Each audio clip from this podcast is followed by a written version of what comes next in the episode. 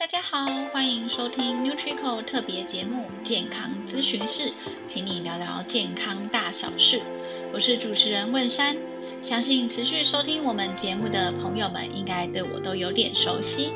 这个节目主要会邀请我们团队内的认证咨询师伙伴们担任来宾，用互动的方式和大家聊聊不同的健康主题，让正在收听节目的你可以从不同角度认识功能营养医学。接下来就让我们收听本集节目。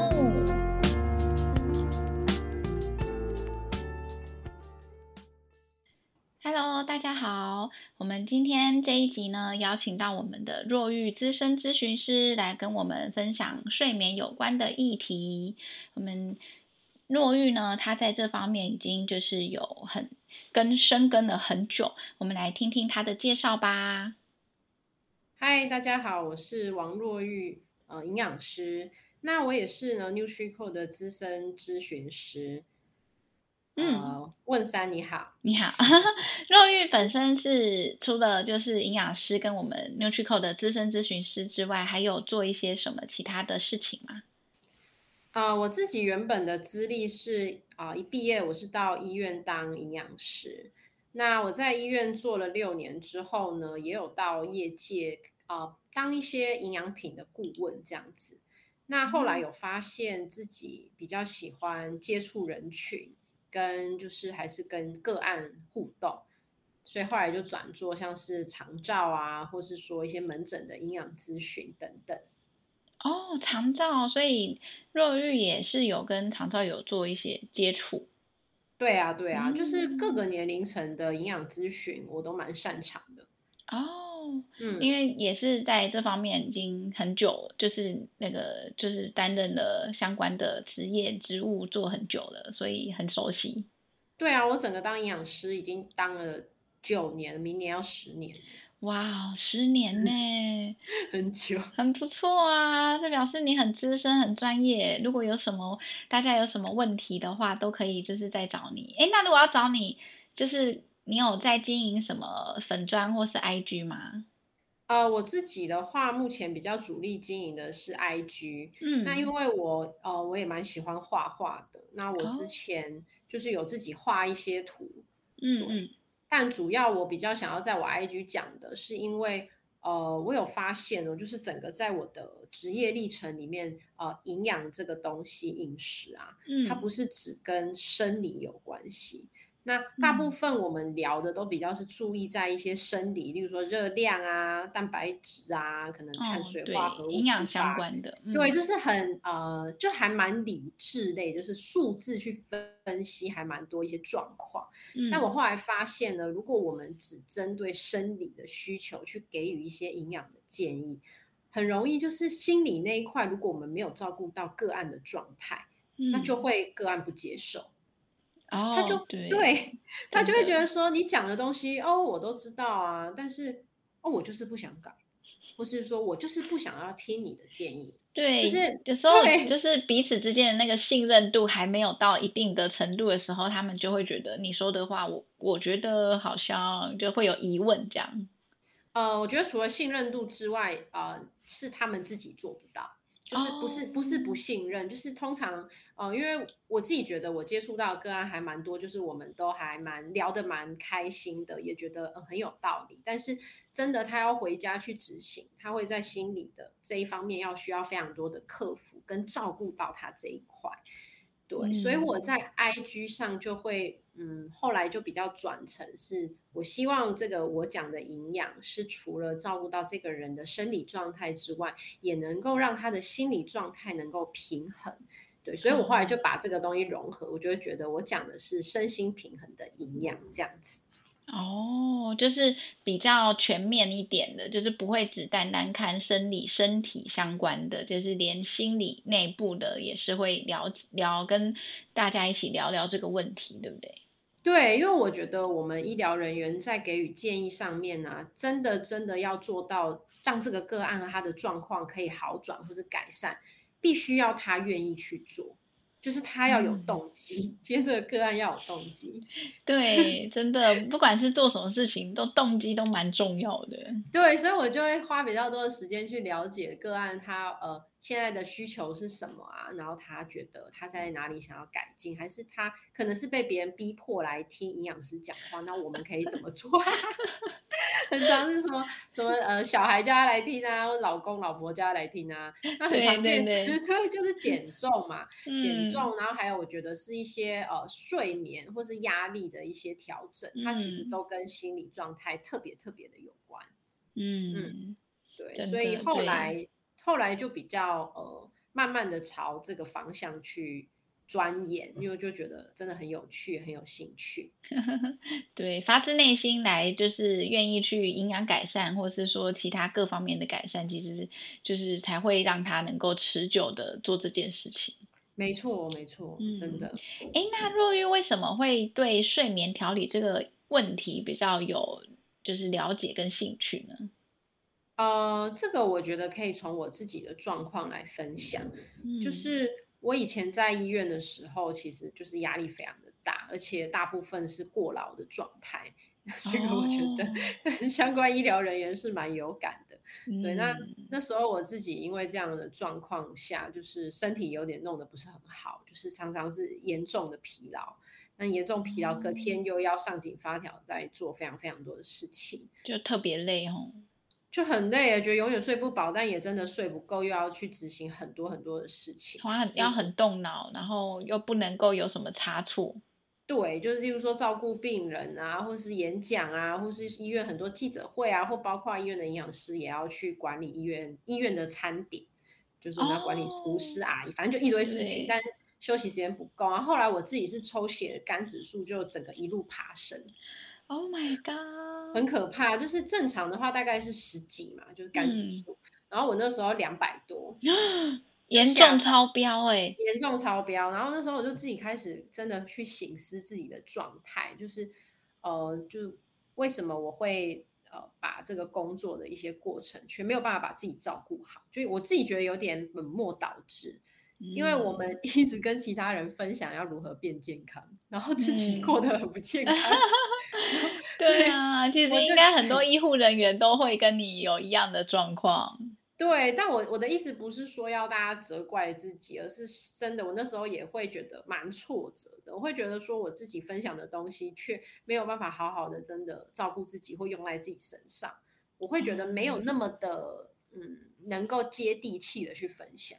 因为你讲的是一些浮在天上的东西，大家根本就做不到，因为我自己也做不到。对啊，然后所以你才会就是因为这这样子的关系，所以你开始审反思自己要怎么就是去好好的调理睡眠这个部分，是吗？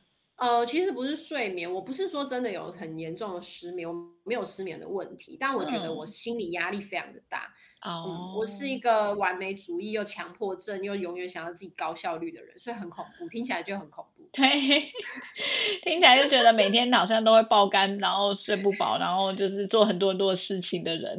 对，我就是一个很容易把自己逼死的人，然后呃，很明显的那个时候的状态是。我只要在医院上班的时间，因为我们的事事情跟时间是完全成反比，事情只会越来越多，但时间就很少。嗯，我就会很焦虑的一直去在工作时候看自己电脑右下角的时间有没有过得太快，很可怕，很可怕。我就会一直看。我例如说，我会希望自己打这个病例不能用超过五分钟或者三分钟，就是只要超过这个时间，我就会 又更焦虑。我就觉得天哪，我怎么那么慢？我怎么可以慢？很可怕，听起来真的很可怕，超焦虑的。啊、嗯，然后我就觉得这是呃我自己身体状况跟心理太有关系了。如果我真的不再慢下来，嗯、我不再好好的让自己真的学会一些舒压的方式，那我身体不会变好。嗯、对啊，你这样子随时都很紧绷哎，超紧绷，很可怕。嗯、然后呃，如果在医院这样的状态，除了身体的麻木之外，我觉得会接到接触到很多生老病死。然后在心理上面也有点像麻木了自己，嗯、但我觉得那个状态不是很理想的。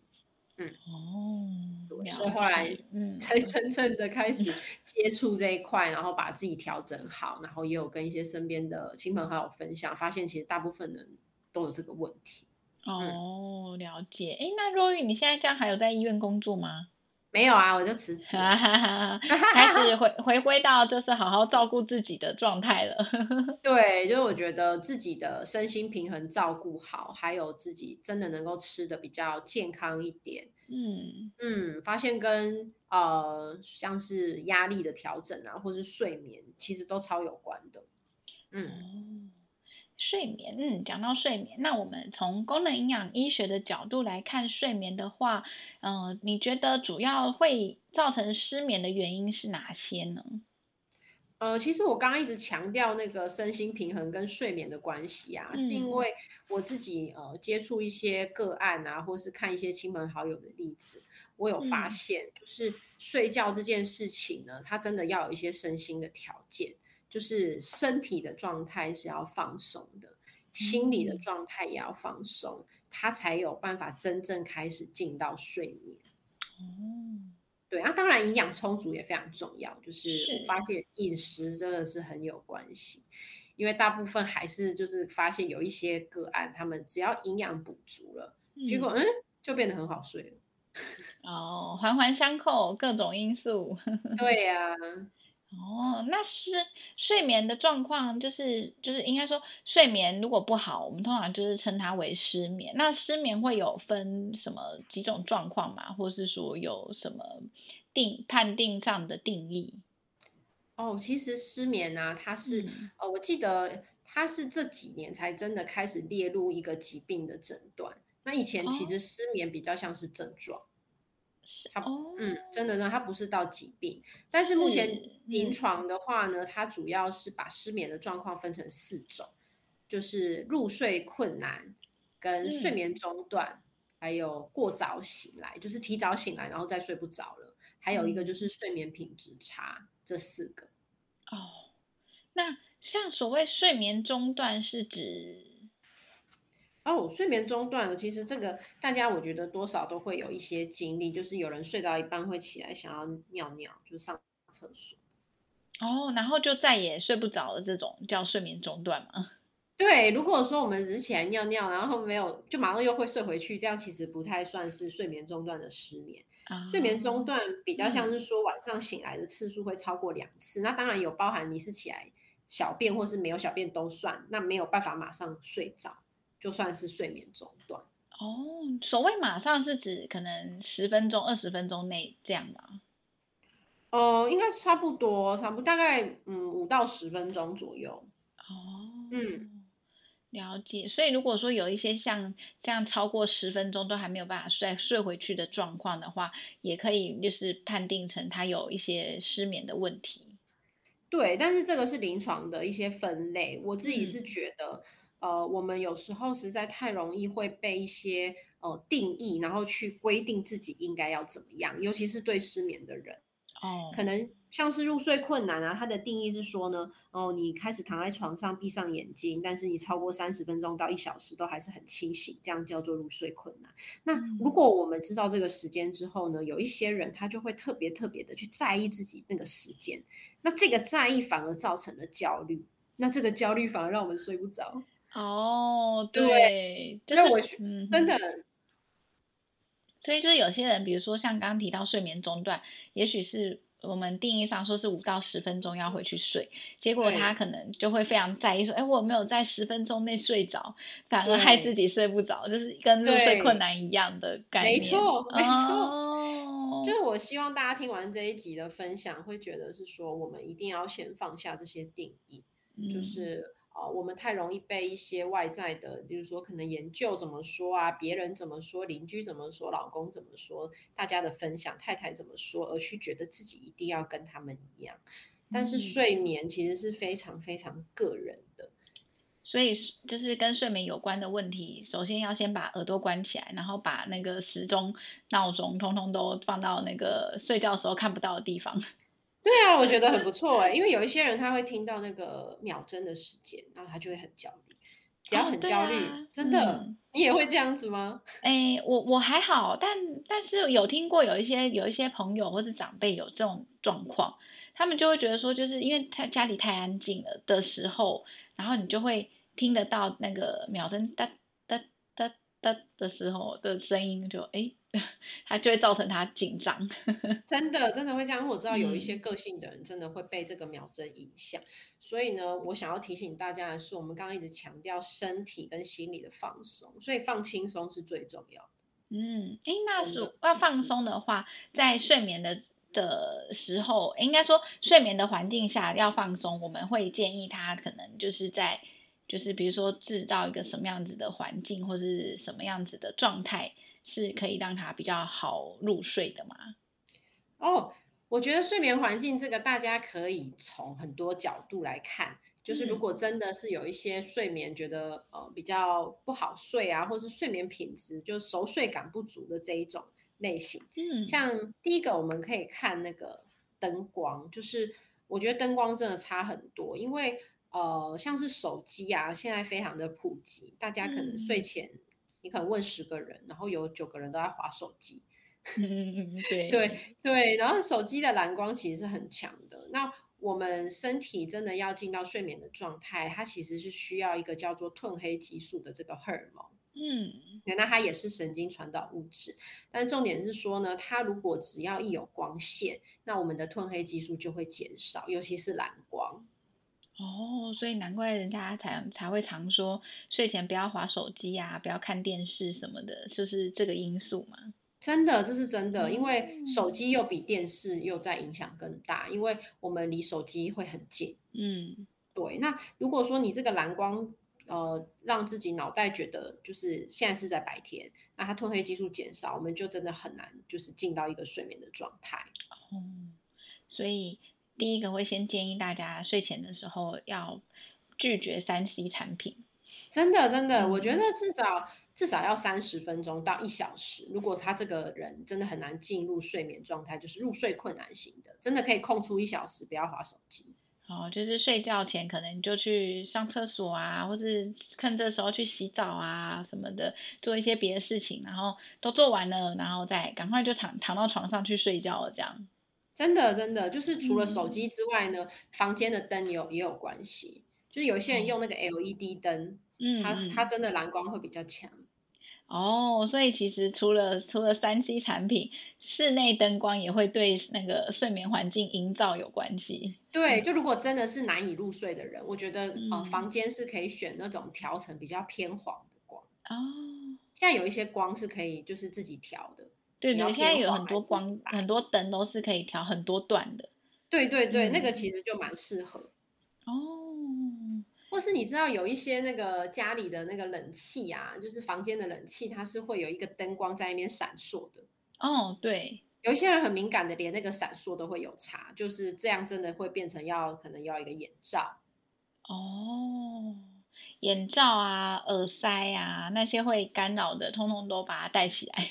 对对，就是噪音真的的确也有差，嗯，还有温湿度。哦，对，嗯，这个就很看个人温度。对啊，每个人喜欢的那个感觉不一样，有些人喜欢再干一点的，有些人喜欢湿一点，有些人喜欢温度高一点，有些人喜欢温度低一点，就很难说。对，但是湿度还是相对不要真的太高。如果真的是七十。就是七十 percent 以上的湿度，其实大部分的人身体是蛮蛮不能耐受，会不舒服。哦，嗯，尽量还是在比较七十以下，就可能五十到七十比较理想，因为太干，有一些国外太干，其实也会有差。嗯。哦，对，这倒是。嗯，那这是环境的部分。那如果是他个，就是以自己个人身心状况，会会有什么建议吗？呃。其实我刚刚一直讲那个身体跟心理的放松啊，嗯、就有很多的一些方法。嗯，像是身体的话呢，我不知道大家有没有接触过像是瑜伽或是这种伸展的运动。哦，瑜伽应该大家比较普遍会有听过。对，就是你可以找那种 YouTube 直接搜寻那种放松的瑜伽，然后适合在床上做的。哦，做完可以直接睡觉的那种。对对对，因为呃，我们可以直接在刚刚讲睡前三十到六十分钟，营造一个进到睡眠的状态嘛，就可以试着伸展一下，然后拉拉筋这样子，我觉得真的很有帮助。哦，那大家听众要记起来，就是 Google 云诶 YouTube，那那个瑜身心放松瑜伽就可以看到很多，找到就是看自己喜欢哪一个 YouTuber，就看那一个 YouTuber 的影片啊，边做边放松。对，因为我觉得我们现在大部分的运动，大家比较知道的，例如说有氧运动，像是跑步这种。或是说肌力运动，就是我们可能要去重训，或是呃锻炼你的肌肉，用哑铃啊等等等。但是睡前真的特别适合做的，反而是放松类型的。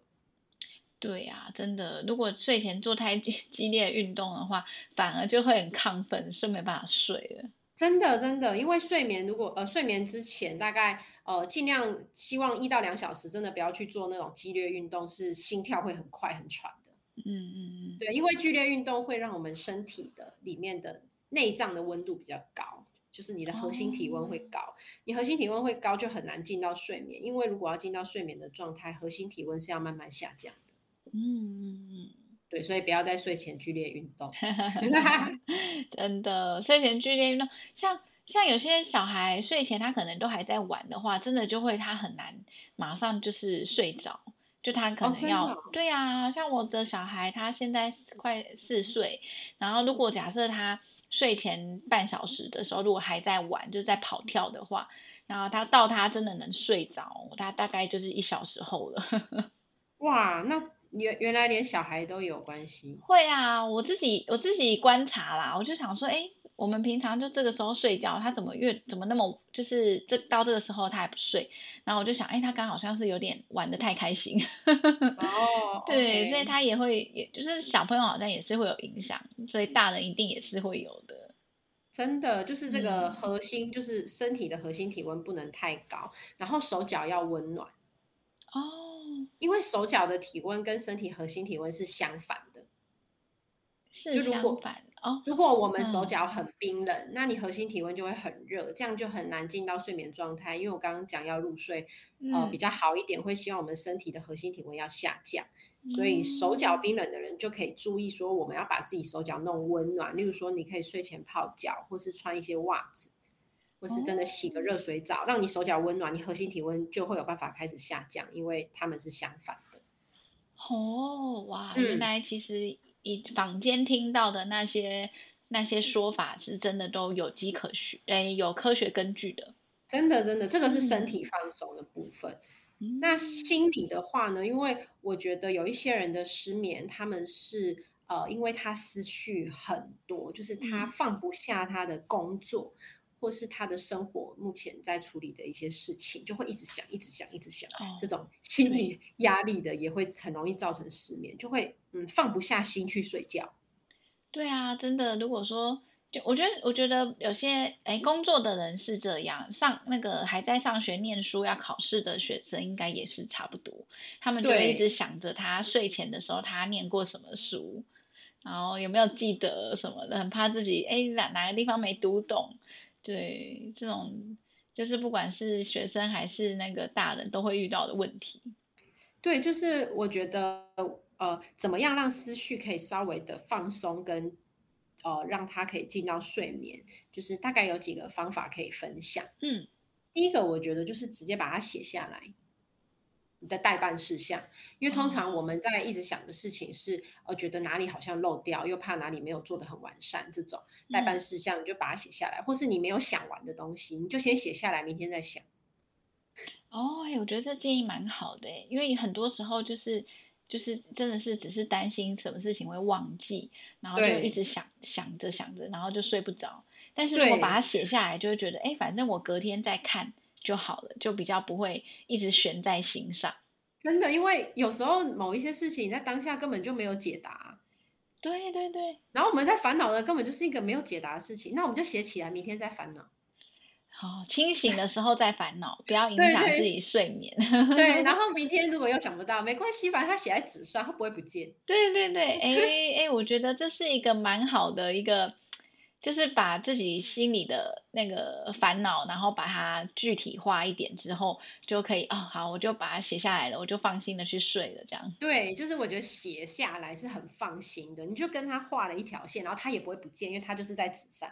嗯，哎、欸，我觉得是一个很棒的建议耶。听众们，如果有一些就是会因为工作上的烦恼，或是说有学习上的烦恼，都可以考参考我们若玉的说的，就是把它写下来，然后就把它跟它切割啊，我们就可以安心的去睡觉了。对啊，然后呃，我也可以分享另一个我觉得很棒的方法，就是通常。嗯呃，对于这种睡觉之前心里比较没办法放松下来的人，非常的适合。嗯，就是呃，我们要怎么转换自己现在心里的状态，从比较焦虑、思绪繁杂到比较放松，很重要的一个练习叫做感恩的练习。哦。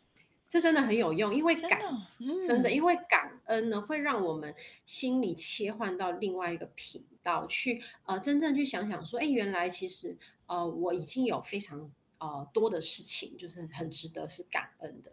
虽然讲起来很好笑，但是我真的推荐大家做这样的练习，就是你可以先练习睡前感恩三件事情，就是躺在床上的时候去想的吗？还是说我我我们应该？要坐在就是桌子诶、椅子上，然后就是把它写下来。我觉得都都可以，这个没有一定的规定。Oh. 我不太喜欢给大家很多规范，说我们一定要做到什么状态。嗯，可是你就做你自己最自在、最轻松。你可以躺在床上的时候闭着眼睛开始想啊，其实很多很简单的事情都很值得感恩。像我可以举例我，我我会感恩的一些事情。第一个可能会说。呃，今天可能有发生某一些事情，然后呃，也许顺利或也许不顺利，但是他一定都有一些关键可以值得感谢的人。哦，嗯，例如说我昨天好了，昨天就是。呃，我觉得我拦计程车上面有一点不顺，就是我拦的第一台车，然后他突然就不来了，因为他说他遇到擦撞，然后就要取消我的那个计程车的 order。哦。然后，然后我就想说，好，我想赶快回家，然后结果他居然这样，我就要叫下一台。嗯。那下一台的计程车司机呢，他竟然绕路。我平常大概坐回我家大概两百块，他可以绕到两百四十块，他多开了大概六分钟。哦。对，然后我就其实有一点不爽，但是我真正的。昨天就是在想这件事，我就觉得说，嗯、其实还是蛮感谢这个司机，他愿意来载，就是第二个司机，虽然他绕路，但是至少我叫得到车，也真的有办法回家。那他只是多了一点点钱，嗯、就有点当做是祝他新年快乐。哦，对，对，就是你觉得这样换一个角度去做这个感恩练习之后，对你的心灵的状态有什么样子的不同吗？呃，我会觉得是说，其实本来没有任何事情，别人帮助你是理所当然。嗯，但我们太习以为常，日常生活很多本来点点滴滴的事，哈，撇除这种呃计程车的服务，其实我们每一天呃基本上是不太会真的肚子饿的。你只要走出去，就有非常多的食物可以吃。嗯，你可能有两家 Seven、三家全家，又一堆小吃店，就是我们很少真的肚子饿。那这些料理啊、食物啊，一定是要有人耕种。然后有人送货，然后有人烹煮，才能变成一个美味的食物在我们面前。其实这个不太是一个理所当然的事，但我们已经忘记说，我们对我们用餐的食物也保持着一个感恩。嗯，哦，真的真的，这是我自己。对，对啊，我现在自己用餐之前，我都会还蛮感谢食物。它有点像是有一些宗教，它可能会祈祷，但我这个我不。觉得它是一个宗教的一个规范，反而是说我真的发自内心谢谢现在眼前有一个食物可以滋养我的身体或是心理，嗯，嗯或是像有水有电，其实超方便的，我们都忘了。古人可能不见得打开热水就有热水器，就是像热水器，他们还要烧柴，对，还要烧柴，嗯、对。然后以前呢是有钱人家才能洗热水澡，对耶。还有还有小姐在烧柴，就有婢女在烧柴，那个是要有钱人，的没钱的人要洗冷水。或是说电，对呀、啊啊，我就觉得这些超方便的东西，我们只要付几个钱，但它却给给我们带来很多方便，这都是很值得感谢的。嗯，你刚刚一说，我就想到我曾经看过有一句话，他说：“当你觉得你的生活过得很美好的时候，一定是有人在背后为你负重前行。”哦，这句话好感动哦！对，真的就是哎，对啊，你这样一讲，我就觉得，嗯，真的就是不管是在生活上，还是说，呃，食眼前吃到的食物，都是一定都是有有很多在付出的人，然后才能够让我们能够拥有眼前的一切。对，我觉得只要、嗯、只要用这个角度去看我们的生活，其实我觉得点点滴滴都不是理所当然，而且真的值得感谢。嗯，然后就会转换成一种觉得哇，原来我真的很幸福，然后其实我拥有很多东西，嗯，然后带着幸福感入睡。对，就也许我有想要达成的目标，或是有一些事情它并没有解答，在现在这个阶段，嗯、但是没关系啊，我可以明天再说，因为至少到目前为止，其实我被照顾的还不错，除了我自己或是外在，其实大部分都活得算是至少衣食无虞，然后也有地方睡觉，对，可以 就是闭上眼睛要睡觉了，然后就还可以再睁开眼迎接美好的一天，其实这也是很值得感恩的。真的，真的，所以我真的很推荐大家，如果是真的比较容易呃思绪繁杂的人，我们可以练习这个练习。我觉得心理的状态会有一个开关，它会它会打开到另一个地方，然后会比较放松。哦，原来如此，嗯，很棒。听众们，就是如果说也有就是以前没有做过感恩练习的，然后又刚好遇上有一些睡眠问题，真的可以试试看，搞不好会有意想不到的结果。对呀、啊，很有趣。嗯对，那像我们谈论了这么多睡眠的相关的事情，那针对不同的年龄层啊，我们可以就是给一些什么样子的比较就是个别的建议吗？比如说像是青壮年的人，四十五岁以下的人，或是说他可能进入到中年了啊，四十五到六十五岁，还有以及像是退休的即将退休的，就是长辈们，他们会有什么样子的建议吗？呃，我觉得青壮年啊，就是四十五岁以下的人，嗯，因为这类型的人，他们通常呢是有非常多的人生的目标想要实现，嗯，对。那最最容易被牺牲的就是睡觉。哦，对啊，就是真的很多 人都会觉得熬夜就是才会熬出自由这样。对 对，就我熬的不是夜，我熬的是自由。对啊，很多。很多妈妈应该也都是这种感觉，小孩子睡着的时候就觉得我的自由时光。真的真的，我有听过很多类似妈妈个案的分享，嗯、但我觉得呢，就是因为睡觉本身最最重要的精华时段是深层睡眠，可以为我们带来的身体的一些修复效果。像是头脑的重新整合，还有身体的一些代谢、新陈代谢整个更新，还有免疫力等等。所以呢，这个深层睡眠通常会出现在呃，我们睡眠周期一段的话呢，大概是六十到一百二十分钟。但坊间很多书籍说是九十分钟。我们简单以九十分钟来定义的话，深层睡眠在周期一跟周期二，也就是这两个九十分钟，总共三小时的时间是非常重要的。嗯，所以，我们至少要睡三小时。那睡睡三小时会会建议说，哎，至少几点到几点要睡嘛？或者说，其实也不用，只要就是他整个夜晚他有睡三个小时以上就是可以的。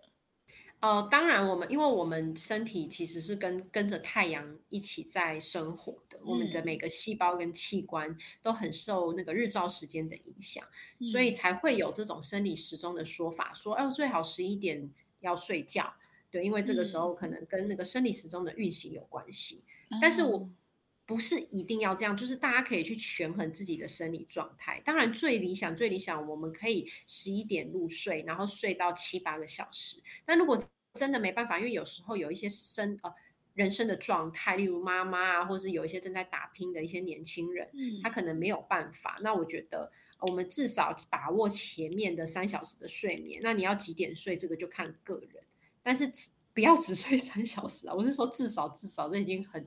很低标了，这样子，只睡三小时太太累了吧？像我自己就觉得，至少要睡到差不多七八个小时，我才会觉得哦，我有睡饱。对啊，对啊，其实理想坊间的书籍都说要睡七八小时，嗯、但是呃，我觉得这个时间还是要真的回到个人，大家一定要感觉自己真的睡醒的状态，是不是觉得很有饱足感？这个就是所谓的熟睡熟睡感。这个是主观的，哦、嗯，这是主观的，所以哦，时间当然有，有些人真的是不用睡到七八小时，嗯、比如说他可能睡五个小时，他就觉得哦，我我精神超好，好像也是有一些这种人哦。对啊，也有人睡十小时他都不会饱，对。真的，所以我觉得大家不要去管失眠这个名词的话，我们可以以自己主观的睡眠感受，你有没有觉得睡眠很满意，熟睡很足够，有充分的修复，起来之后会不会累得要死，然后再来看说呃要不要去处理自己睡眠品质，让它更好，嗯、这样子。对，有些人就觉得什么哦，越睡越累什么的，就就然后就搞不清楚自己是睡不够还是睡太多这样。哦，那个通常就是我们刚刚分享的，有一些要调理，就是营养的部分啊，身体的放松啊，心情的放松，就很适合来找我，像是 NutriCore 的咨询师啊，或是其他一些医疗人员来讨论这个部分。嗯，对，因为有时候其实真的比较变严重了的时候，还是需要专业的建议才能够真正的改善。不能够自己当医生，对呀、啊。那像是中年的族群啊，其实哦，四十五到六十五岁这段期间，其实呃，像女生可能会遇到更年期。嗯，对。那呃，这个年纪的不管男女，其实有时候如果我们没有什么运动习惯，我们的肌肉其实或是你全身会很僵硬，很容易很僵硬，哦、真的。嗯，那就会很难进到睡眠。真的哎，就太僵硬了，你就会觉得。这里卡卡，那里卡卡的，我觉得不好睡。对，因为有一些人的失眠，就像我刚刚讲的，是身体很紧绷，然后他可能肩颈很紧绷，然后整个躺下去也很难入睡的这种，嗯、就是身体的柔软度真的呃会要让我们柔软度好一点，然后整个全身的循环好一点，嗯，或包括骨质也是这个年纪就是特别容易会开始有骨质疏松的问题。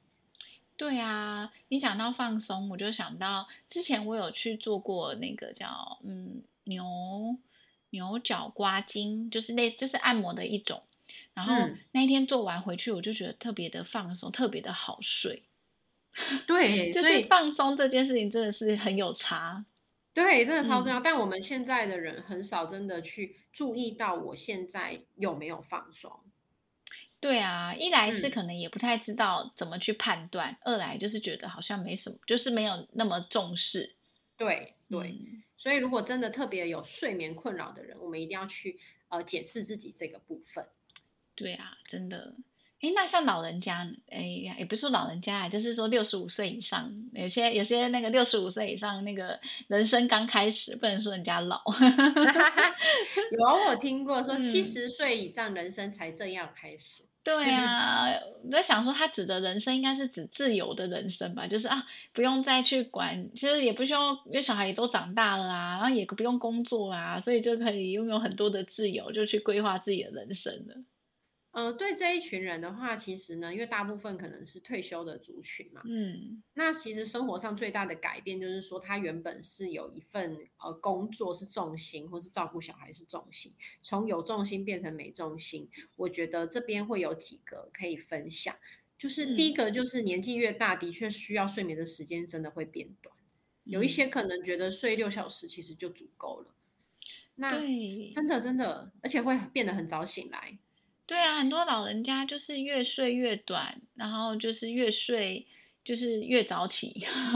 对，就是还蛮容易，就是生理正常的变化。所以呢，我觉得还是要回归到刚刚我们讲的自己主观的睡眠的感觉。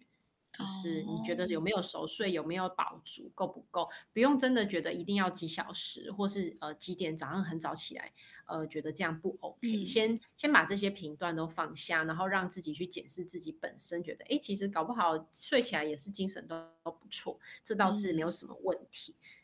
嗯、哦，就是说要先去观察自己的身心变化，比那些什么。定义什么数据还要来的重要，真的真的对睡眠真的是这样。嗯、然后还有呢，就是因为像我爸他也是已经快要，就我爸妈啦，都是大概是要退休的年纪。嗯，那我从观察他们，或是我自己平常在呃有接触一些长者，可能长照啊，或是一些据点那种老人据点的上课，嗯、特别有发现是说，他们有几个点会有可能让他们失眠。第一个就是说，会觉得开始自己没有工作了，自己是不是没有用？哦，就会觉得重心改变了。对，就会觉得自己是不是对于价值感开始很焦虑，就会觉得、嗯、啊，我是不是年纪大了，然后没有用了，没有办法再呃像以前这样觉得是一个有生产力的人。嗯、但是呃，针对这样子类型，然后呃让我们自己失眠的话，我觉得其实可以去找自己可以付出的事情，当志工。对啊，很多帮志工啊，或者是说培养另一个新的兴趣，嗯，对。然后我觉得不能不能只有一个人待在家，或是两个人待在家干瞪眼看电视、划手机。对，就是要要走出去，要去对去，去交朋友也好，或是说去做一些事情都很好。对，我觉得真的人是要跟人互动的，就是很需要对话，嗯、或是陌生人，或是认识的人都没有关系。就是我们要让自己去，还是有新的一些事情可以加到目前的生活。嗯，对于这种自己没有价值，啊、我觉得会改善非常的多。真的，像我我自我爸妈也，嗯，也算是较接近退休年龄了。他们就是也是，嗯，我自己是会觉得说，他们好像。呃，除了工作，像呃，我我爸爸是比较偏向工作，我妈妈是比较偏向就是除了工作之外，还有就是要家庭，他会觉得说，哎，即便小孩长大了，他还是会为他们操心的那种。那我就觉得，他之后就是如果真的退休，一定要再去做别的事情，不然他如果只环绕在小孩的话，其实对小孩也会觉得说，就是哎。我都已经这么大啦，就是你不要再管我，然后反而就是变得那个亲子关系就又更更糟糕。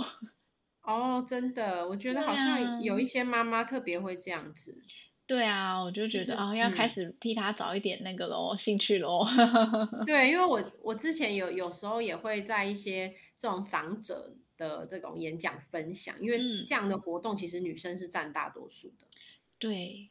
然后他们呢，其实我觉得女生很容易，就是我们会为了一个家庭付出了整个自己，嗯，就是因为传统的观念呢，他们就会觉得是说女生一定要当一个好太太、好妈妈、好媳妇，啊、但是没有自己耶，怎么没有好自己？对，真的，你在以前的那个观念上，就是会觉得说，啊，你你嫁人了，你就是要做到刚刚说的那些，可是其实。最重要的还是自己啦。不过现在还好，就是现在的大概四十五岁以前的妈妈，应该都已经改变了这个想法。对对对，就真的是六十五岁以上的人真的会这样。嗯、然后我就会跟他们分享，是说我们现在这个年纪，你一定要先把自己放在第一位。有什么是你想做的？有什么是你没有实现的？还有你的梦想，嗯、这些都还可以，就是都可以去做啊。而且你是你的名字，而不是你是叉叉叉的妈妈，而是你叉叉叉的太太。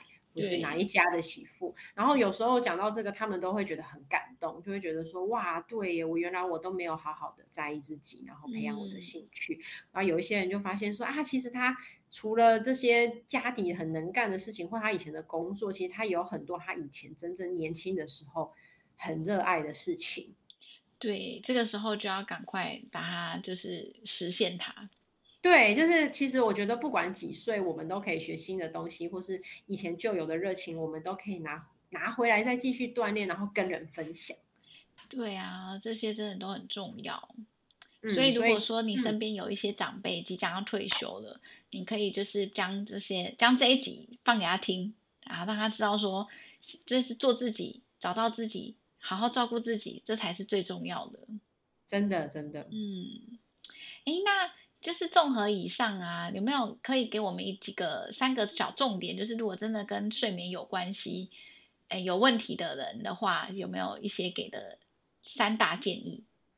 呃，我觉得可以分三个面向，大家去评估一下。嗯嗯，第一个就是真的是要营养足够。嗯，这个营养足够就是指的是我们一整天的这个饮食有没有相对的是均衡的。嗯嗯，那均衡其实就是有分整个六大类的食物，这个就很需要跟营养师详细的讨论。因为如果我是均衡饮食的状态，我身体非常多的一些元素其实是不会缺乏。那因为缺乏真的会导致失眠。嗯嗯，因为身体呢，呃，我刚刚讲的这个褪黑激素这个荷尔蒙，它其实是要从色氨酸转换成血清素，再转换成褪黑激素。那它就很需要色氨酸，它这个东西是需要蛋白质当做材料。哦，嗯，很多尤其是长者，他们蛋白质如果吃不够的话，其实很容易会变成是这条路径褪黑激素的材料就不够。哦，材料不够，他就没办法跨过去。对，而且他还没办法分泌足够的褪黑激素。嗯，再来这条路径有很多很重要，像是维生素 B 群，呃，像是钙啊、镁啊，帮助放松的一些元素。还有铁啊、锌啊这些特别特别的重要。那这个真的很需要，是我们有更详细的去帮我们整个一整天看我们都吃什么的状态，然后够不够，会需要一个专业的营养师帮大家评估。嗯，对，那这是第一个营养的足够。嗯嗯。第二个就是刚刚我们一直讲的身体的放松，第三个是心理的放松。简单来说呢，就是我觉得运动对于身体的放松是蛮有帮助的。哦，对，运动就是指刚刚提到的瑜伽，呃，瑜伽啊，伸展啊，或是说，嗯、呃，当然有氧跟肌力的运动也很重要，只是就是不要让自己太喘，然后在睡前大概一到两小时做，其他时间是可以适合做的。嗯，了解。对呀、啊，还有像是深呼吸，深呼吸非常的有用。嗯，就是我不知道大家有没有去注意自己的呼吸状态。就是如果说我们呃大部分的人的日常的呼吸是比较急、比较短，然后没有那么深。